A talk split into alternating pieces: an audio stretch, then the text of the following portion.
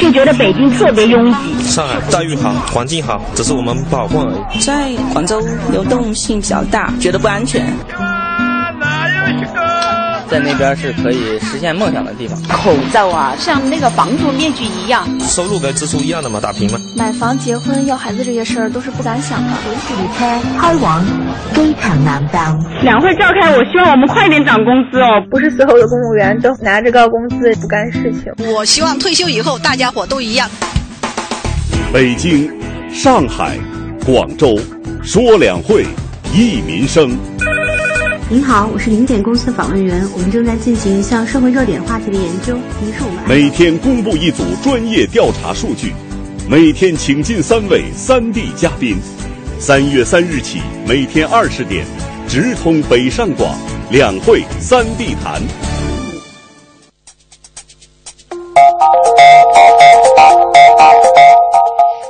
晚上好，各位朋友。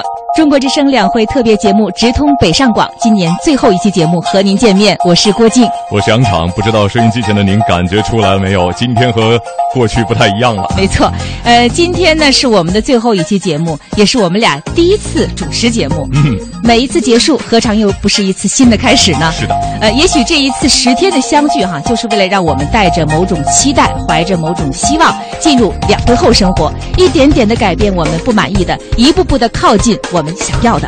好了，那么十天的节目呢，想必您已经对我们的六位嘉宾非常熟悉了。最后一期节目，我们来重温一下这些天我们一起思考、一起笑、一起忧的他们。北上广的小孩一出生，嘴里就含着一个存折，上面写着九十万。河北的天儿不好了，北京天儿能好吗？这叫雾霾倒灌。他说到了梁思成，我我一提这个名字我就想哭的。各种各样的所谓的公平制度的安排，其实拼到最后还是在拼收入。换句话说，管生不管养的人少了。对，算以为账我还不是不生呢。我生在北京，小学在杭州，大学在北京，三十五岁以后到上海，这三个地方我觉得都还不错。我的前半生就是在考察自己的养老金。那你有没有考虑过？去买个小产权房敢吗？那哪敢呢？政策有风险，入手需谨慎。嗯，城里的人想出去，城外的人想进来。北京、上海、广州，什么力量让人欲罢不能、欲走还留？三座城市，六大名嘴，每晚八点，连续十天，纵论北上广，观察全中国。我是北京电视台主持人常胜，朝东中央电视台节目主持人，上海东方卫视的主持人骆鑫，河南大学副教授蒋昌，广东电视台的节目主持人王牧迪，新周刊总主笔严霄峰。我是郭靖，我是杨场，让我们笑谈民生百味，轻松读懂两会。真是要特别感谢六位资深媒体人给我们节目带来的精彩哈，太棒了，嗯，非常高兴和前两天一样，今天呢，他们中有一位此刻就坐在我们直播间，欢迎蒋昌建蒋大哥，欢迎，谢谢有机会能够参与你们的节目，而且到现场参与，嗯，呃，我发现刚才在您这个进场之前哈，我们前边苏阳同志放了这个结尾曲啊，啊，就是 来自星星的你，现在最强大脑来自星星的你都和蒋大哥联系在了一起。是，尽管那个剧我没怎么看，但是为了主持节目，我稍微看了几眼哈。嗯。但是三月八号呢，跟他一起在同台。哦。呃，他的个子的确很高，大概一米八二到一米八四。金秀贤。蒋大哥说金秀贤。对。所以呢，这个当然非常好的一个小伙子，很谦虚。嗯嗯嗯。我我知道接下来杨场就会说了，说呃。蒋老师，我是听着您当年的大专辩论会你怎么知道的？哎呀，我们就这么说。但我不知道你这个是夸我呢，还是给我带来 淡淡的忧伤？因为他长大了，我就老去了。哎，我感觉您在台下呢，比在电视上看要年轻。是吗？嗯，对。OK，好，谢谢你。多到台下来吧。以后多请我，然后我能听到你这么夸我。好。嗯，上一次我在节目里叫您蒋大哥哈，结果就有人私下里问我说：“为啥单管您叫大哥呀？”呃，其实蒋大哥是蒋老师的微博名对，是吧？圈里人也我看也都这么叫，对，有没有什么来历？呃，有来历的，就是因为我在学校里面教书啊，呃，有好长一段时间，呃，学生不叫我什么蒋老师啊，怎么，呃，叫直直接冲我来就是蒋大哥，嗯，啊，他后来我觉得这种叫法也挺好，因为，呃。不管是十年、二十年，嗯，可能他们都这么叫我，我自己也有心理上的这个年龄的暗示，我永远是大哥，也不会成为大叔和大爷。尽管大叔现在好像比大哥时髦，还是大哥好哈，蒋大哥，谢谢啊。那欢迎蒋大哥能够现身我们直播间。哎，直播间里聊得火热，千万不要冷落了场外的两位嘉宾啊！是，赶快请出我们今天的另外两位嘉宾啊，常胜。北京电视台财经节目主持人，欢迎常胜老师。杨长好，杨杨长好，郭总好。哎，你好，常胜。那这边呢？你好，这边是穆迪哈，广东电视台财经节目主持人。你好，穆迪。哎，郭姐你好，杨长好，蒋大哥好，常胜兄好。哎，我知道每次穆迪，你好，你好，穆迪。穆迪一出场啊，就是英气逼人，对，一面这个风啊就扑面而来。不一样，哎，那个今天我心情不太好。为啥呀？一个原因，因为最后一期了嘛，有一种淡淡的忧伤。哎呦，还还 还有一个原因，是因为今天广州的天气空气非常的差，这个大雾橙色预警啊，这个。我一下把我心情也搞得很糟糕。穆迪是在我们北上广节目里经常要说广州好的，所以轮到有一天广州跟北京、上海比不那么好的时候，的确难免心情有点不那么好。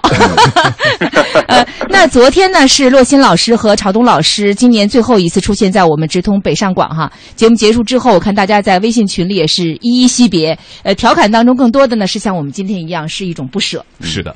嗯，那么前天晚上是肖峰老师今年最后一次在我们这个节目露面。呃，那么昨天我也看到在微信朋友圈里，他特地挂出了前天晚上我们这个节目的视频。嗯，而昨天晚上呢，洛欣老师也在他的微博里，呃，和昨晚听我们节目的一位网友啊，继续就昨天的制度话题进行深入的讨论。嗯。非常感谢各位这么珍视和直通北上广的听众网友沟通互动的机会。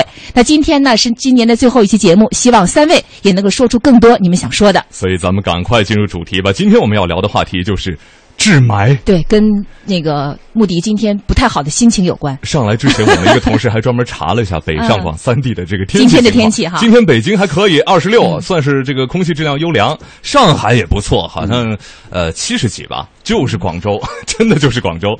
所以说呢，今年两会虽然说是北京的天气还算是不错，跟去年相比哈，好像雾霾天要呃这个少一点。对，但是雾霾也绝对是今年两会的一个热词了。对，来自这个三六零的这个数据显示，两会期间雾霾是什么？怎么预？防雾霾成为上升最快的话题，而根据武汉大学互联网科学研究中心截止到三月八号十七点的一个统计呢，政协会开幕以后啊，治理雾霾位列网络十大热点话题的第二位，非常火热。对，其实这这个雾霾呢，不仅仅百姓关心，政府啊也关注。不知道三位注意到没有？就是习近平总书记在三月六号的时候到广东团去参加这个呃报告的审议哈，他就接连问到了环境问题。他问珠三角现在 PM 二点五是多少？东江的水质怎么样？哎，当时这个消息。知道以后，穆迪，你们是怎么议论的呀？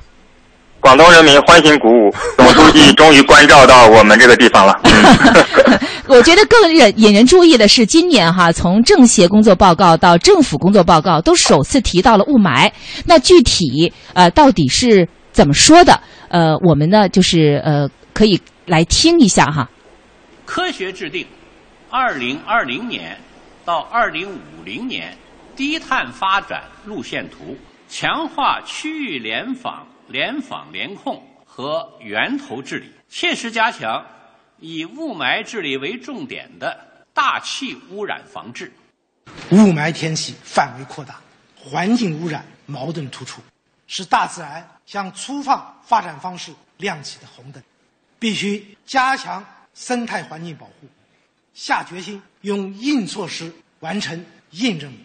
我们要像对贫困宣战一样，坚决向污染宣战。嗯，坚决向污染宣战。其实我们每一个人都武装到了牙齿。我不知道这个直播间里的蒋老师平时是怎么样来防霾的。呃，其实上海的这个雾霾呢，前几年还算可以。嗯，但是从去年以来到现在为止，可以讲说是愈演愈烈啊。呃，我其实防霾的办法呢很简单。就是到网上去跟，我相信跟很多的朋友一样，到网上去买这个口罩，号称啊，你也出门戴口罩吗？对对，到我要看那个雾霾，我手机上不是有应用吗？啊，看它的指数超过呃超过多少，如果是对健康安全有威胁的，我肯定会戴口罩。嗯，那么在家里面呢，其实我们都受到一个信息的影响，嗯，就认为你。光靠关窗子是不够的啊，是。所以呢，家里面还有一个叫做空空气的净化器，对，通过这种方式吧。嗯嗯，我想问一下长胜哈。呃，北京是雾霾的重灾区，长期生活在这儿，你已经肯定是练就了一套对付雾霾的办法。铁肺啊！说咱俩吧。雾霾天里啊，雾霾天里，除了您躲在家里练字儿以外，您还做了些什么呀？那呃，最主要就是不出门呗，其他的那真的。确实实话，我现在这个就是靠宅在家里是吧？那不到万不得已，对我我在家里就考虑养老的问题和怎么样 呼吸的问题。对，我刚刚才听我们前面片花里好像就有一位女士就讲到说，现在戴口罩像戴防毒面具一样。我插一句啊，现在你看有一些新的这个现象出现了。我我我这开学呃开学的时候，我进办公室，我就发现办公室怎么多了一个东西。嗯。后来那个办公室的办公人员跟我说，他说这是空气清新剂，以前都没有啊。啊啊。还有一个你注意到了没有？也许你呃到健身房去，过去健身房啊，这个你也看到没有什么空气清新剂在那里。嗯。现在如果是说我要是雾霾天去锻炼的话，我选择那个呃健身房，我就首先要看有没有这个新风系统。对。前段时间不是有新闻吗？说有的学校。家长准备集资，对，要给学校教室里装这个，是这个。那穆迪不知道在广州哈是怎么样的，因为大家原来感觉是广州雾霾应该没那么严重。我也看到了这个来自广东省气候中心首席预报员的一个说法，说广州去年的灰霾天是大幅度下降，大概增城、番禺、从化、花都，呃，说是平均灰霾天数去年五十一天，二零一二年呢是七十一天，言下之意，去年还大幅度减少了。嗯，不知道在。除了今天这种情况哈，在北京、上海中埋伏的那几天，你是不是在广州偷着乐来着？呃，我曾经幸灾乐祸过，但是呢，呃，是十年来，去年是十年来，确实是灰霾天最少的一次。数据上是这样的，但是我们民众的感受呢，还是不好，还是不好。呃，就包括本来你看，我现在住的地方是可以看到这个广州塔，就是你们俗称的小蛮腰的，但是。常年早晨起来开窗都看不到大雾弥漫，这灰霾天。而且刚才两位都说到了，蒋大哥和这个常胜都说到他们这个抗霾的办法。我我我基本上我我是觉得对什么口罩啊、空气清新剂啊，我我我不认为它特别靠谱。这么重度的霾，我不认为科技手段那些小的小发明、小创造能够有效。我就基本上就是，呃。宅在家里看蒋大哥的《最强大脑》，这个 看长盛的首都经济报道，当然也经常听中国。这个看不到。哎，我问一下，我问一下穆迪啊，因为我没明白，就是说广广东预报的这个灰霾，跟我们现在说的北京这个就单单一的这个霾，北京现在预报不就是霾吗？嗯，就这个这是一个意思吗？呃，不完成分不完全一样，但是你要说 PM 二点五的所谓的细颗粒物，还有这个 PM 十啊，这种吸入这个。颗粒物，这个是差不多的，但是成分因为各个地方的污染的结构不一样，包括工业结构也不一样，肯定成分有有区别，有不同。我插一句，我的理解是呢，雾霾的雾呢实际上是水汽，嗯，它是作为那个霾啊所附着的一个载体，嗯啊，所以那可能是广州或者是其他的地方，它同样有霾，但是它附着的那个不一定是水汽，很可能是其他的一些物质，对，气象条件不尽相同。对，嗯，那广州的这个空气质量啊，到底市民的反应怎么样？咱们。刚才听了一位广州市民王慕迪同志的看法，我们来中山大学同学呢，他也就广州的空气质量在街头进行了随机的采访，咱们来听听广州市民的看法哈。我是中山大学新闻系张新梦，我在广州市中山四路。我的问题是，和北京、上海相比，您对广州的空气质量满意吗？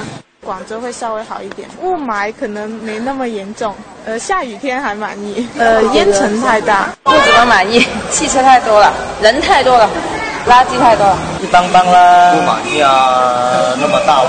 就是嘛，每天好像早上都有买吧。不满意，异口同声，不满意。哎，那个广州不好的，车的废气太多了。当然，如果你要跟国际低端标准比，那人家是五十以下。嗯，你看，还还是不满意的多哈。对。那么，在防不胜防、无处躲藏的雾霾天里，人们的生活到底受了多大的影响呢？对于治霾，大家有没有信心呢？在两会前期，我们也是委托了北京零点指标信息咨询有限公司，就环境雾霾这个话题进行了专门的调查。我们就请出零点两会热点调查项目组的负责人张元来发布这组数据。张元，你好。嗯，主持人好，嘉宾好，呃，大家好。呃，今年的两会呢已经接近了尾声，那么今天也是我们最后一期的数据解读。本次调查是由中国之声委托零点指标信息咨询有限责任公司在二零一四年的二月，在北上广三地进行，并采用电话随机访问的形式访问了六百多名十六岁以上的当地居民，并通过零点自由网络调查样本库随机访问全国一千五百多名居民作为数据的补充。那么今天我们讨论的话题呢，是和每一个人都密切相关的，那就是。雾霾天气，嗯，根据环保部监测的数据，在刚刚过去的二月份，北京的空气质量指数平均值是一百八十三，二十八天当中有十一天是在重度和严重污染的级别。上海和广州的污染则相对较轻，二月份空气质量指数平均值是七十三和六十四，但是污染程度同样也不容乐观。呃，零点指标数据曾经在二零一三年年末就对北上广、武汉、济南等十个城市的居民做了一项关于空气污染的调查，结果表明，超过七成的公众认为空气污染已经对自己的生活有了非常严重的影响。北上广有此看法的比例甚至超过了八成。那么，雾霾对我们生活习惯的改变体现在什么地方呢？本次调查结果就显示，目前中国人抵御雾霾。基本还是靠两种方法，就是宅和捂。宅呢是指待在室内，减少外出或者是户外的运动；捂呢就是指戴口罩。接近四成的人都使用过这两种方法。此外呢，还有一些其他的方式，比如说百分之二十三点八的人会在室内放置绿色的植物，百分之十六点五的人会减少开窗通风，一成多的人会放置空气净化设备，还有吃排毒食物、清理鼻腔等等方式。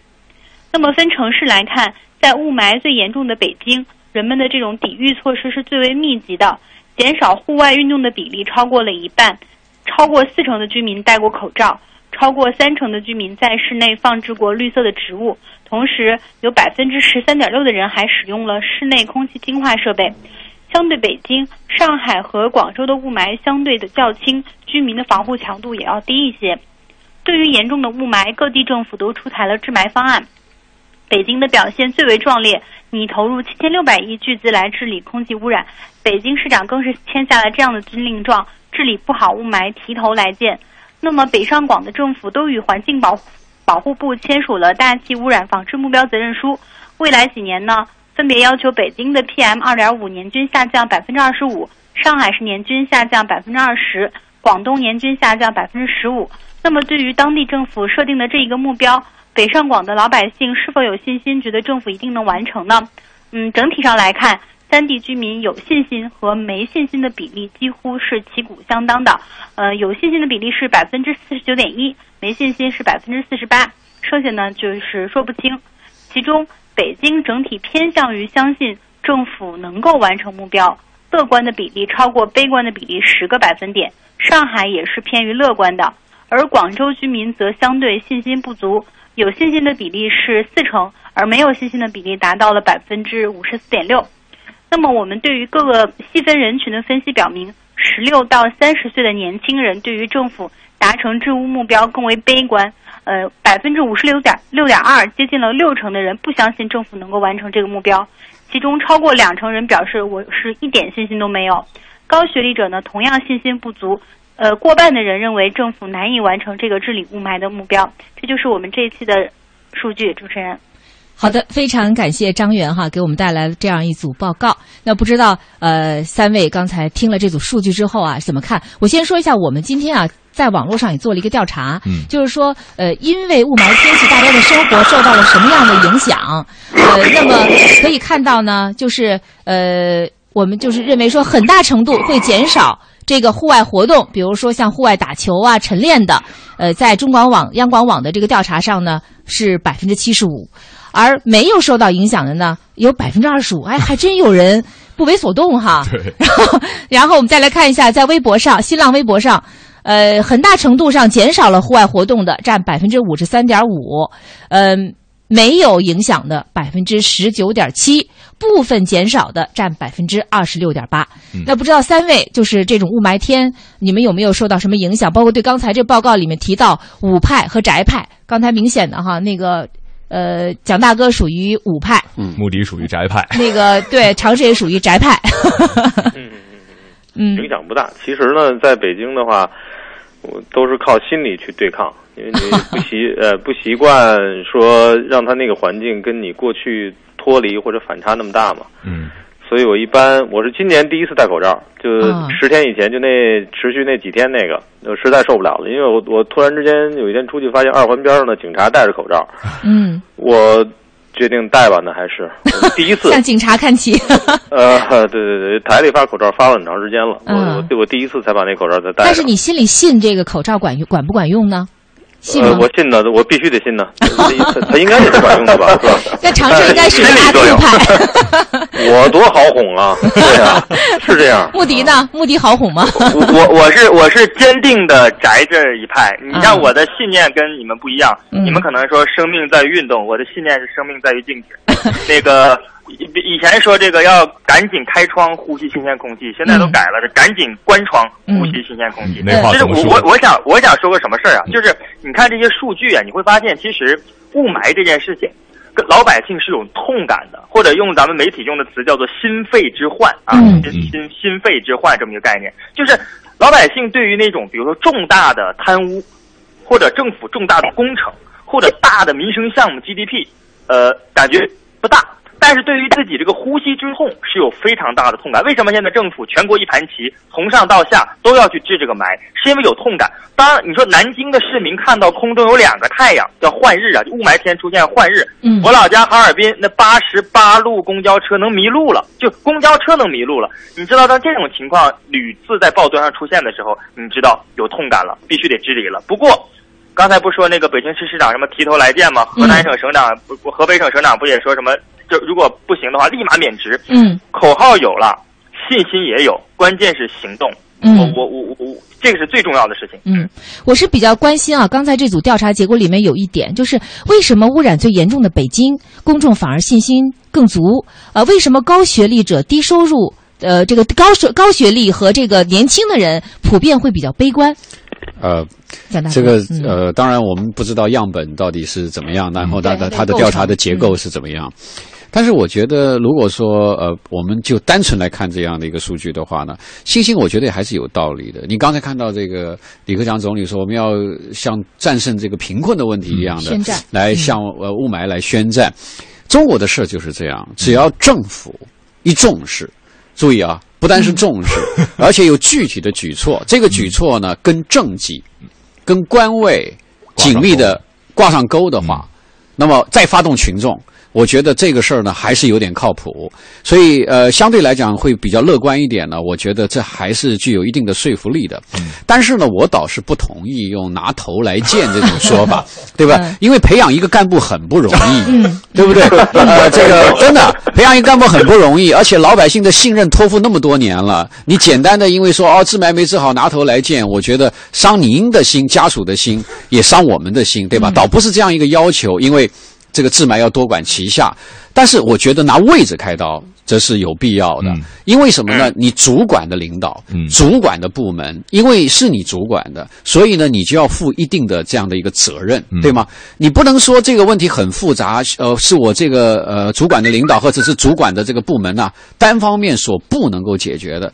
你不能解决的，你可以反映啊，你可以要求上级来进行一个协调的机制啊，对不对？既然大家立下了军令状，其实。不仅北京立下军令状，在呃这个一呃二零一七年要减少百分之二十五的 PM 二点五的浓度，而且像长三角、呃上海、呃江苏、浙江也都立下军令状，大概是要减少百分之二十这样的一种状况。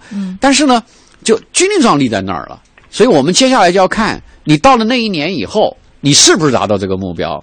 你还要告诉我们，如果达不到这个目标。你上上下下该怎么样来负责任？这个要说清楚、谈明白。嗯，哎，得有问责。对了，其实现在很大的一个问题哈，首先我们面临一个问题就是这个雾霾啊，它到底这个原因是什么？成因是什么？现在还说不清楚。呃，不知道三位是不是还记得去年年底的有一个争论哈，就是中科院。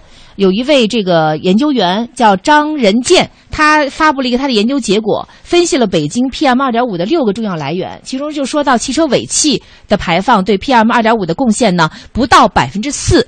当然，这个结论一发布就引起很大争议，呃，很马上就有官方说出来说说这个统计是错误的，数字被严重低估。但是呢，不少公众呢却据此作为支撑，因为之前大家对很多这个各地。治霾的这个一个紧应急措施啊，里面都有单双号限行，对这个政策呢，并不是很理解和支持，马上就作为大家的一个依据，啊。包括之后还有有关成因的很多争论，比如说北京市政府外事办的主任说，中国人习惯的烹饪对 PM 二点五的贡献也不小，所以马上有人开玩笑说，以后做饭也得分单双号。然后还有哈尔滨环保局，这是穆迪的老家哈，去年十月东北遭遇最严重雾霾的时候，他们的分析给出的原因呢，说是因为当时呢露天烧那个秸秆儿，所以造成当时的雾霾满天。呃，因为这个成因引起了很多的争议，所以现在大家也说，你连成因都没搞清楚，你怎么？怎么来上这上这个措施？我看这次那个崔永元也是在接受采访的时候说，他花了十五天时间到高速公路路口去观察考察这个这个雾霾的成因。不知道对这个三位怎么看？就雾霾成因，咱们能不能弄得清楚？嗯，长胜，大家都没弄清楚，我们在这肯定说不清楚啊。嗯嗯，就是他他是最奇怪的事情是这个，就第一呢，他来的很突然，嗯，过去呢没有碰到过。第二个呢，他。来了以后是意味着一个拐点呢，还是意味着一个暂时现象？我们也不知道。第三个最关键就是原因，我到现在也没闹清楚原因是什么。这个国内可能研究 PM 二点五最好的专家就是朱彤，我们我还特地去翻一翻，去看一看他是怎么说。说到这个，至今可能是从也许从化学分子式上大概就能证明它是个什么，但是这个成因呢，到现在没有达成一个共识。我记得如果要没记错的话，应该是在五月份来公布现在雾霾的成因。包括现在已经不是花了五个亿吧，不是建了一个雾霾的一个特殊的一个实验室嘛？对，里排各种各样，对，排各种各样的东西，最后看它的那个成因是什么，嗯，然后持续时间多长，然后再去找这个消除的办法，嗯，比例呢，我们也大概也看到了，像煤的燃烧啊等等这些东西都有，包括气溶胶这事儿，我们都听说了，嗯。不行啊，我还是不明白原因是。我我我这样子，我我我补充一点啊，我补充一点，呃，这个雾霾不明白，大家都想说。雾霾不是现在就有的，我们专门做过一期关于雾霾的节目，就是我看到过数据，从建国以来。整个咱们这个神州大地上就一直有雾霾，嗯，呃，甚至在古人，古人管霾叫天神之怒啊，认为天神发威了，一直是有，一直是有雾霾的，只不过是这段时间比较明显的一个很重要原因，也是跟这这个有关部门的解释是合理的，就是气象学叫叫静稳天气，就是我们不经常开玩笑说现在北京城。对北北京城的一个叫做叫叫环保基本靠风，降尘基本靠雨，就没有风没有雨了，这样的一个呃一个一个静稳的天气，这样的一个地质结构，你基本上导致这个雾霾很多。但是不意味着雾霾是今天才有的，雾霾一直以来都有，只不过现在突出爆发出来了。这个是我我我想纠正的一点。啊，我插一句啊，就是说呃，尝试你不太理解的话，我举一个例子可以，你就理解了。比如说你要问呐，这个北京市的流动人口大概是多少？如果你今天要问的话呢，没问题，你统计数据大概多少？好，如果你春节期间问这句话，嗯，北京市的流动人口是多少？嗯，你用春节的数据，然后来去回答平常的数据，嗯，你说汽车尾气占百分之多少？懂我的意思了吗？嗯，所以呢，就是说这个呃，目的讲的对。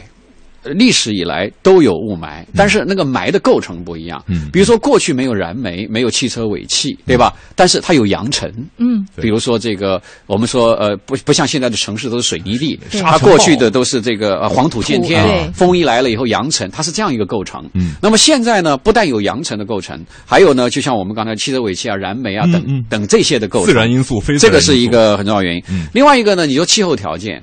当然，这个气候条件也是一个很重要的原因。比如说，这个我们经常讲，呃，如果说空气不流动，还有一个呢，所谓的逆温，嗯，啊，这个也不流动，纵向也不流动。那在这种情况下呢，在比我们就拿北京举例子好了。那北京这个时候也出现雾霾的话，它的构成是什么？恐怕汽车尾气的所占的比例会上升。嗯，但如果说有风，但是呢？还是有雾霾，没有把雾霾吹走，这就会发现说，这里面恐怕是燃煤或者是其他的成分占多，因为它是从别的地方迁移过来的。所以呢，你要搞清楚这个问题啊，不是说光去统计哪一天，嗯，或者是哪一个日子的雾霾的构成和情况怎么样，恐怕要通盘的来考虑。对，所以当时说到那个中科院的那个报告里面啊，它有一个致命的问题，就是它的采样点只是在他们那个研究室的那个大楼的楼顶，采样点可能太单一。哎，我在这可以给呃各位包括听众哈提供一个信息，就在这次两会期间，三月十号，中国科学院院长、党组书记白春礼做客我们中央台的时候，在节目当中他就透露说，现在全中国正有四百多位科学家在研究雾霾的形成原因。我们来听一下他怎么讲的啊。因为你要想治理这灰霾啊，首先要这个对症施策，找到病在哪儿，病在哪儿，在哪儿？哎，要不然呢，你治理的可能就是这个事倍功半了。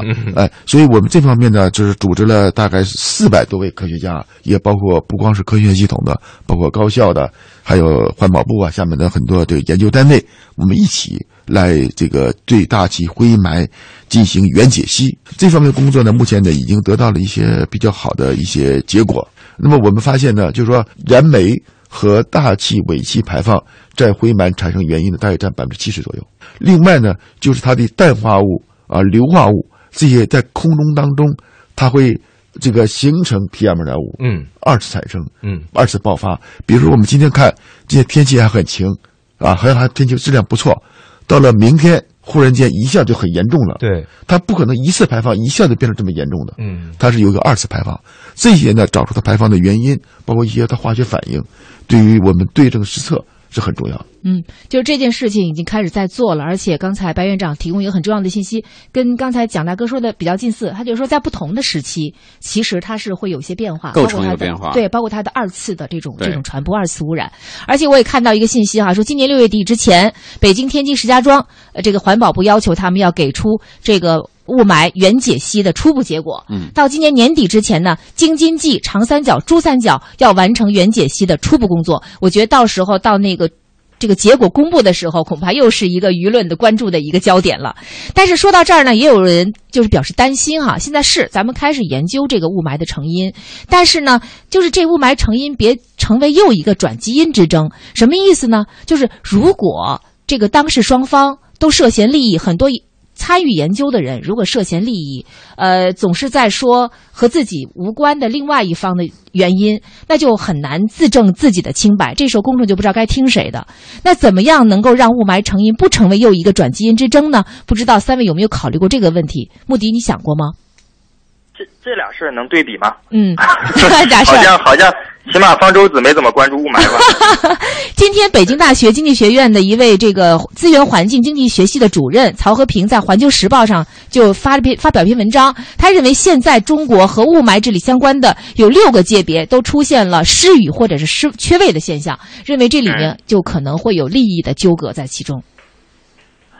其实我是觉得这里面有有有有两个小问题可以讨论的，一个就是说到这个所谓全国一盘棋或者这个连锁城，你刚才说这个京津冀呀，嗯，这里面是有利益的。什么利益呢？举个例子，比如说北京开两会，那可能北京的很多工厂、锅炉、燃煤就会相对来讲就是声音小一点，释放的少一点。但是河北未必，呃，比如说奥运会期间，河北可能。这个北京把首钢迁走了，迁到曹妃甸了。但是河北所释放的碳的含量，呃，河北所释放的这些霾，同样影响到北京。所以这里面首先有一个利益是，GDP 是每个地方自己首长的工程。嗯。但是霾啊，这个东西没有什么考核指标。呃，我污染你污染，大家污染，反正都一起污染。它。每个人只盯着自己的一亩三分地，这个是不行的。这里面是有利益的考量的。至于你说科学家、科学研究者在雾霾里面有多少利益的考量，这个未必。但我知道一点是利益损耗，就是中国空气污染每年的经济就疾病的成本，GDP 的百分之一点二。如果支付意愿估计到到百分之三点八，就是你要把公众健康的损失，因为大气污染这个东西。这是有损耗的。嗯，那除了这个，我们说补充刚才这个穆迪说那话，他这个呢是其实其实是现在这个北京、呃天津和河北面临的共同的一个问题。呃，北京呢今年燃煤是两千三百万，呃，今年可能要减到两千万，这个目标是这样，未来还会往更低的数上接着去减，可能最终想烧一千万。这数呢到天津呢变成七千五百万。到河北呢，变成两上亿了，上亿了，两个亿。对中国大概烧了全世界百分之七十的煤，所以你要这样来看的话呢，不管成因是什么，我到至今为止也没明白成因是什么，因为还有四百多科学家在那研究成因呢，他也没给出一统一答案，我也闹不清楚。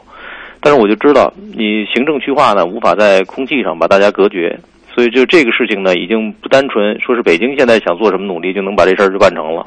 不，其实现在的其实政府也非常明白。他靠这个单个一地的这个努力是不够的，所以他要区域的联防联控，而且呢，所谓的军令状呢，它不是说一个城市下的，比如说京津冀，它实际上下军令状它是有一个统一协调的，所以呢，呃，刚才你就担心这个科学家有利益的关关联，所以呢，最后得不出来一个让大家都可以呃心服口服的一个结果，但是用不到担心，我们抓两头好了，嗯，一头是抓政府的责任，嗯。一头是抓老百姓的监督，嗯嗯，对吧？不管你怎么说，二零一七年我要看到那个降下百分之二二呃百分之二十五的结果啊！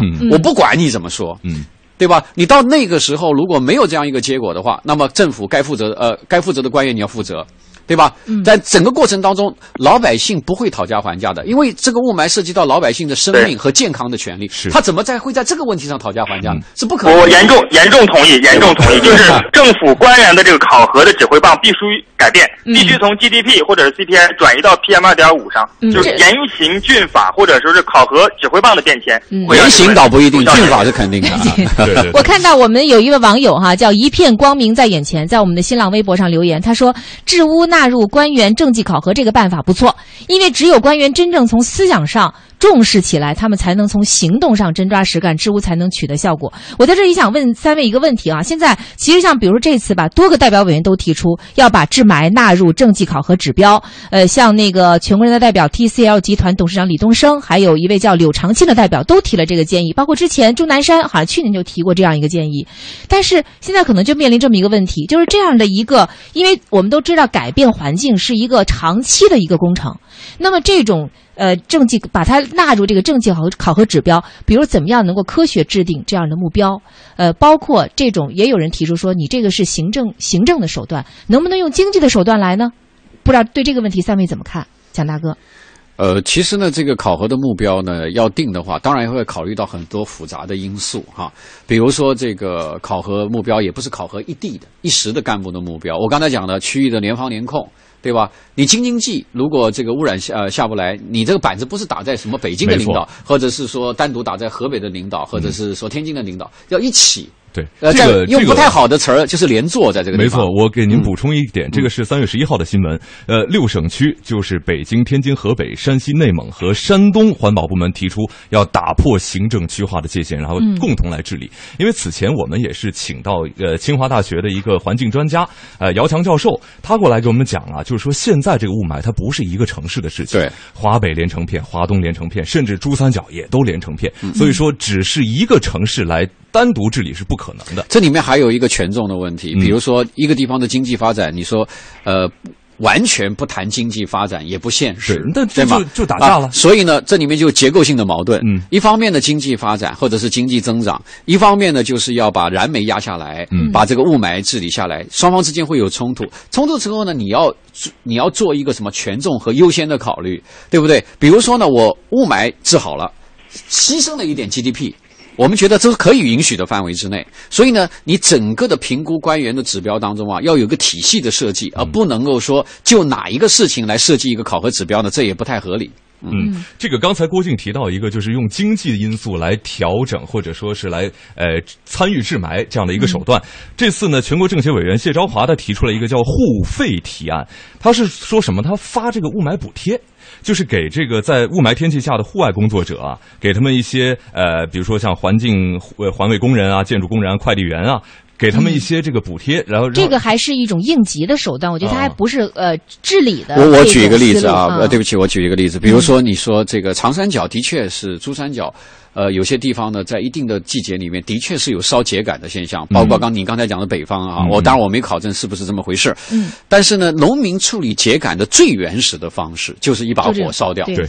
那么，如果你要让他改变这种方式的话，不是说去跟他宣传哦，你这样烧秸秆会危危害其他人的身体健康。嗯。那么你还要说，那如果不烧的话，那秸秆怎么处理？对。好，他说，那你秸秆你们自己采取新的方法处理。哎。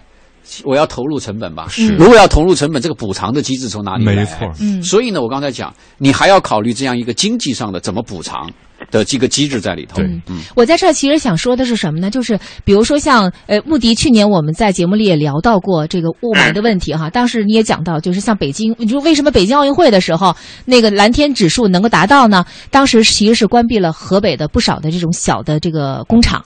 那么今年也是遇到这种情况。前段时间北京雾霾会包括京津冀啊，整个这个雾霾天特别严重的时候，呃，河北的一些小厂现在也已经关停了。当时就有人提出疑议，说你这种行政正式的方法虽然最有效，呃，但是呢，当然我们说牺牲呃一定一定的 GDP，现在是我们已经都认可认已经都能够接受了。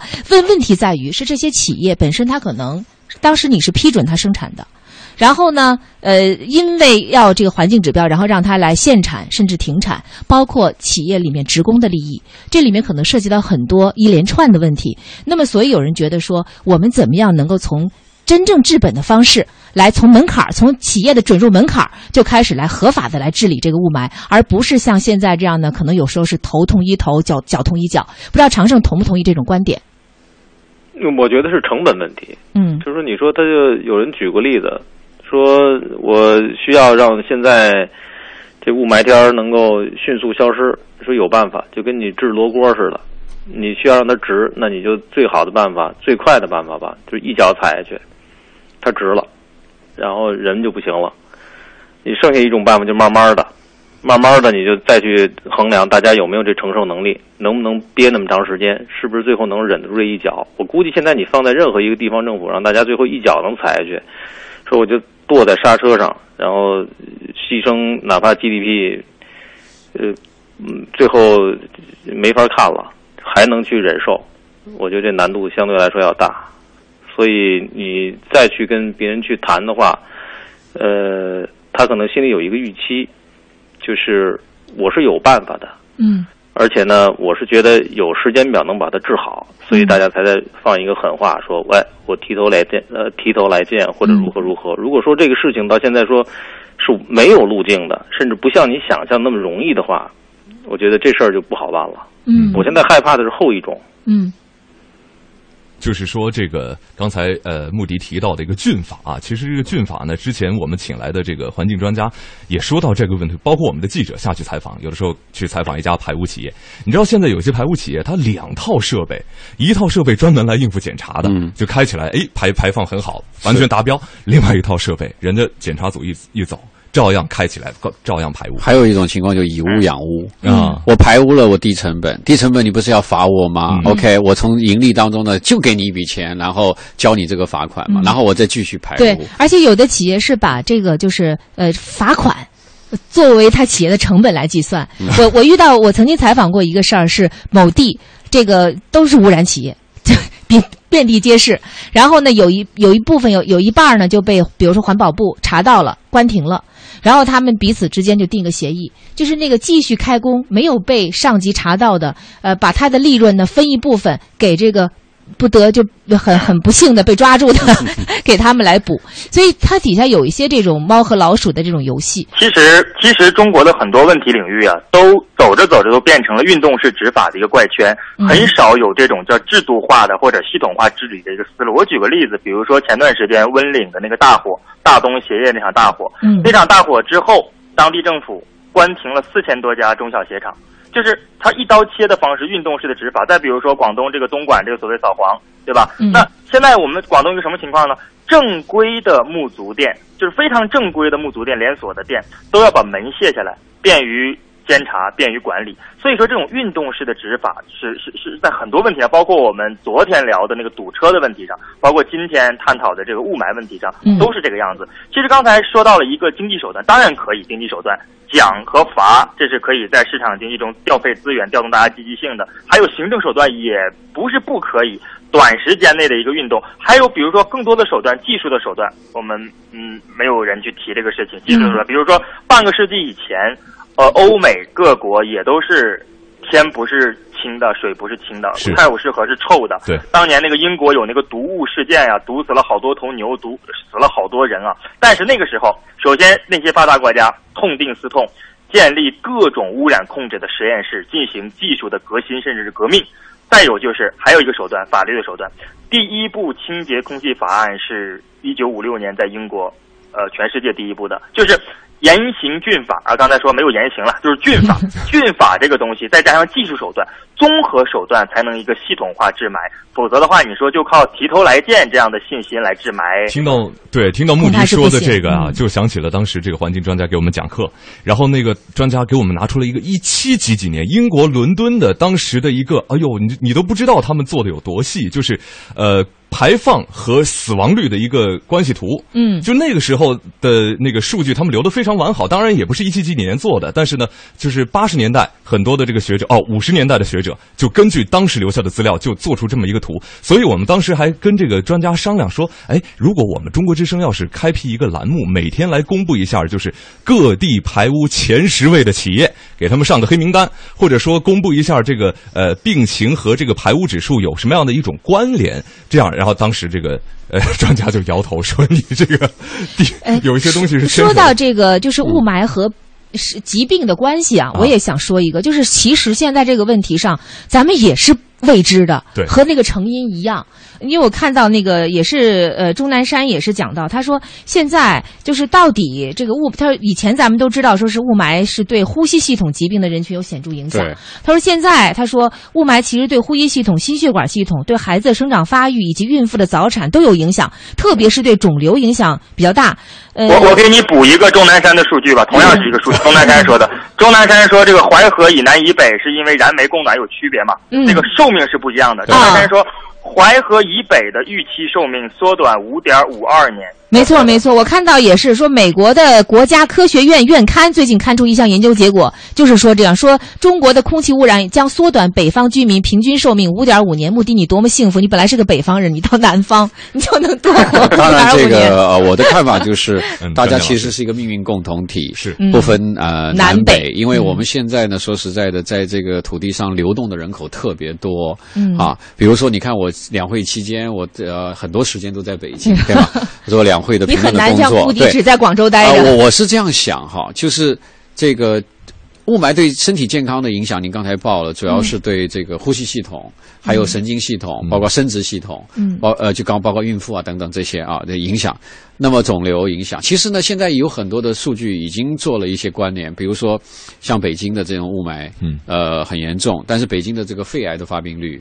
在逐年的这个以惊人的这样一个比例在增呃在在增加，是，所以二者之间有什么样关联呢？我相信科学家会去伤脑筋这个事情啊。对他们现在说准备要这次有人建议要建立国家层面的雾霾医学报告发布制度，对，就之前的这种关联还是研究不够。我觉得国家是有责任告诉呃我们的老百姓。那么，呃，环境的这样的一个变化，到底对呃老百姓的身体健康会产生什么样的影响啊？另外，我还加一句，除了物呃这个物理讲的技术的手段非常的重要，那技术上我延伸起来，其实呢还涉及到我们经常讨论的问题，就是产业结构的调整。嗯，对你产业结构如果不调整，老老是这个高能耗的这个企业啊，在不断的运作，你即使想降下降下来，你你能源降不下来，或者能源的结构当中的燃煤降不下来，你要想降为雾霾的可能性呢也不大。大对吗？还有一个呢，就是能源结构的调整。对，您您刚才呃，我这个您也谈到呃，目目目的也谈到这个问题，技术那落落实在这个能源上面，比如说清洁能源，那么怎么能够呢？对过去的那样一个传统的能源结构做一个升级的换代呢？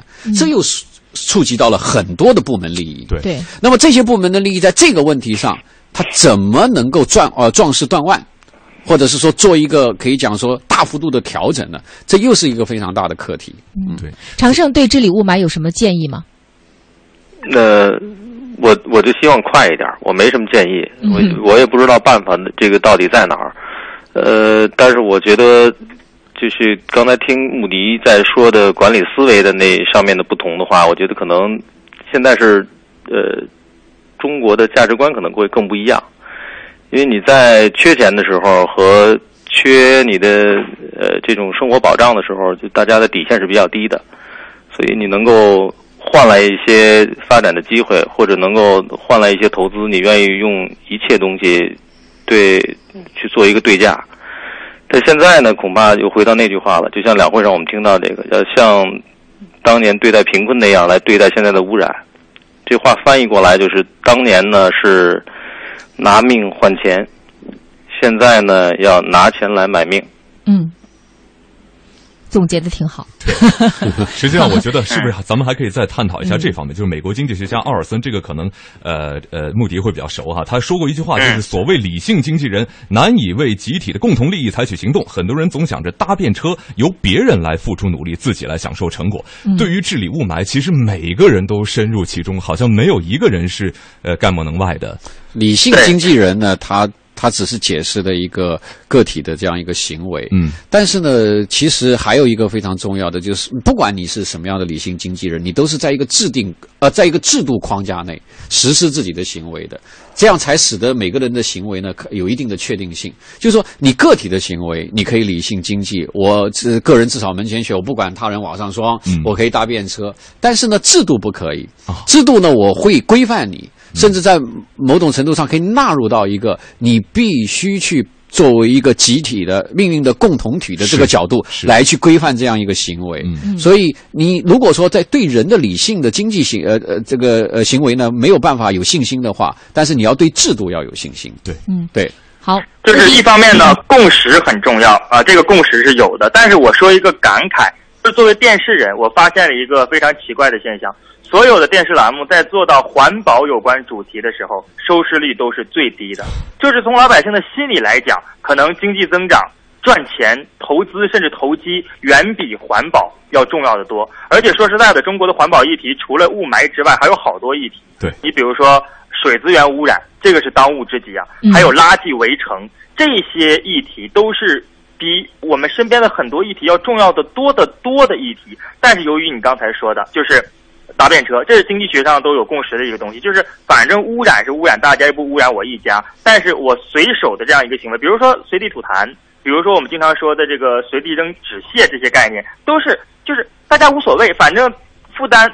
问题都是大家一起来承担，我是随手的一个行为，所以说是很麻烦的。共识很重要，还有蒋大哥讲的制度的规划很重要。我一直强调制度，没有制度真的是不行的。嗯，好的，非常感谢三位哈，今年的最后一期《直通北上广》真的就只能到这里了，要说再见了。感谢三位参与节目，非常感谢。谢谢，好，谢谢，再见。谢谢，好，希望希望明年我们还能再见哈。呃，节目最后，主持人杨场郭靖代表本次直通北上广的编辑导播潇湘、杨君天、白杰哥、聂长月、王伟，感谢各位十天来的陪伴和收听。希望明年两两会我们还能够再见。再见，再见。